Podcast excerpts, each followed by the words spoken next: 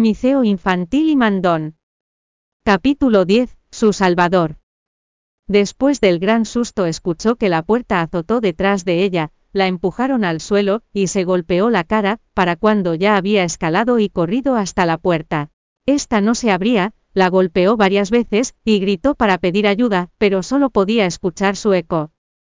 Cuando estaba siguiendo al tal miembro del equipo, sintió que este lugar estaba demasiado escondido, al principio habían visto personas caminar por ahí, pero después de eso ya no había nadie. Alguien debió haber planeado esto, y quien sea que lo haya planeado. Lo hizo muy bien, como nadie pasaba por ahí es por eso, por lo que la habían traído aquí. Zuluoli volteó y buscó por todo el lugar, estaba oscuro y la única luz que había se filtraba desde lo que parecía ser una rejilla de ventilación. Prendió la linterna de su celular, y descubrió que era una sala de juntas, sin embargo no había ninguna junta, el lugar estaba vacío, y parecía que nadie iba a venir. Comenzó a caminar por todo el lugar, y descubrió que había dos puertas en total, una donde había entrado, y la puerta trasera que por desgracia, estaba cerrada con seguro que podía hacer fue en este momento en el que vio que su celular, no tenía señal. Si era el sótano, y a menos que hayan instalado un amplificador no iba a poder agarrar señal aquí. Maldita sea, gritó Zuluoli enojada, sabía que la industria era complicada, pero no esperaba que tuviera un complot en su contra aún antes de entrar sin ninguna salida a la vista, solo quedaba pedir ayuda. Sin embargo, no había señal. Sosteniendo su celular frente a ella comenzó a caminar con cuidado, de pronto se detuvo, porque vio que había algo de señal en ese espacio. Levantó la cabeza, y vio que había una ventilación en esa área, pero cuando intentó hacer una llamada la barra de señal desapareció, aparecía, y volvía a desaparecer. Miró hacia la ventilación y parecía que tenía que escalar para tener mejor señal. Acercó una silla hacia ese rincón y escaló hacia la pequeña ventilación. Era un área muy angosta, y para poder sentarse tenía que bajar la cabeza, si no fuera tan flexible como lo era tal vez no hubiera cabido. Estando ya arriba pensó, ¿a quién podría llamarle a la policía? ¿Qué iba a decir? Si decía que alguien la había encerrado en un sótano de una sala de juntas pensarían que estaba loca. Pero no podía encontrar a nadie en su lista de contacto para que la salvara, y aunque tuviera esposo nunca lo había visto, y mucho menos tenía su número.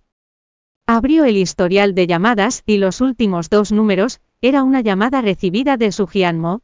El hombre de aquel día su corazón comenzó a latir más rápido al recordarlo debería llamarlo, si vendría su dedo rondaba cerca del número, sin guardar cuando su mano se resbaló, y el dedo picó el número. El teléfono comenzó a llamar. Zuluoli no podía prestarle atención a su teléfono cambió de posición, ya que era incómodo quedarse en una sola por mucho tiempo. Y en eso, contestaron la llamada. Hola quizás solo lo había visto dos veces, pero Zuluoli estaba muy familiarizada con su voz. Hola, estoy, estoy atrapada, puedes venir a salvarme. ¿Qué en dónde estás? Tienes muy mala señal, ve a otro rincón, te estás cortando. Esta es la mejor señal que pude encontrar Zuluoli, le dijo al hombre en el teléfono en donde estaba, y justo cuando terminó la llamada esta se cortó.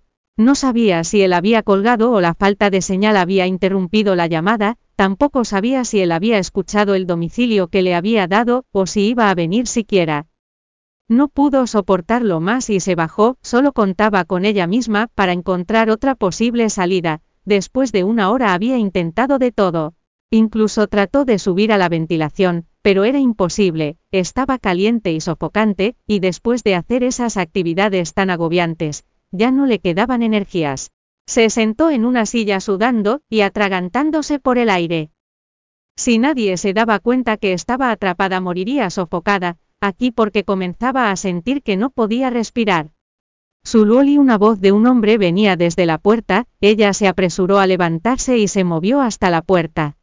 Aquí estoy es aquí abre la puerta la voz del hombre estaba del otro lado de la puerta esta, se abrió con rapidez, y el destello de una linterna brilló, Zuluoli cerró los ojos y se volteó. Después de haber estado en la oscuridad por tanto tiempo aún no se acostumbraba a la luz.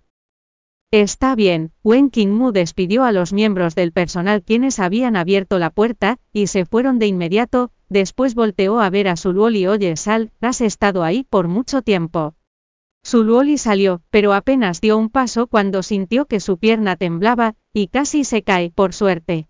Los buenos reflejos de Wen Mu evitaron que esto sucediera. ¿Qué me estás estafando? Estoy mareada, Zuluoli enroscó sus ojos al cerrarlos, y su voz era débil, Wen Mu la jaló directo a sus brazos. Este lugar está demasiado sofocado, vamos a otra parte para sentarnos, Zuluoli respiró un poco, y se quitó de los brazos de él antes de mirarlo. Está bien, Wen Mu la llevó de su muñeca, y regresaron a la planta baja donde encontraron un área con sillas para descansar. De repente Zuluoli se golpeó en la pierna. Ay no, ¿qué sucede? dijo Wen Mu, prunciendo su ceño. Vine aquí para audicionar, debo audicionar Zuluoli, se levantó de inmediato, y corrió directo a la sala de espera. Cuando llegó la sala estaba vacía con solo algunos del personal limpiando todo. Disculpe, ya acabó la audición para el papel secundario. Ya acabó, ¿por qué acabas de llegar? preguntó el trabajador de ahí con preocupación. En este día, y esta época donde todos querían ser una celebridad, alguien había llegado tarde. Zuluoli corrió al salón de al lado donde se habían realizado las audiciones. Los dos asistentes de dirección tenían mucha información, y la estaban organizando mientras platicaban. Director, yo no he audicionado los dos asistentes, la miraron y uno de ellos desesperado le dijo. Señorita, lo más importante en esta industria es la puntualidad, si no puedes controlar algo tan básico como el tiempo, como piensas entrar a la industria, inténtalo la próxima vez. Si la audición terminó hace media hora, agregó el otro. Bienvenido a descargar la aplicación Miniread para leer novela miceo infantil y mandón en línea y obtener las últimas actualizaciones.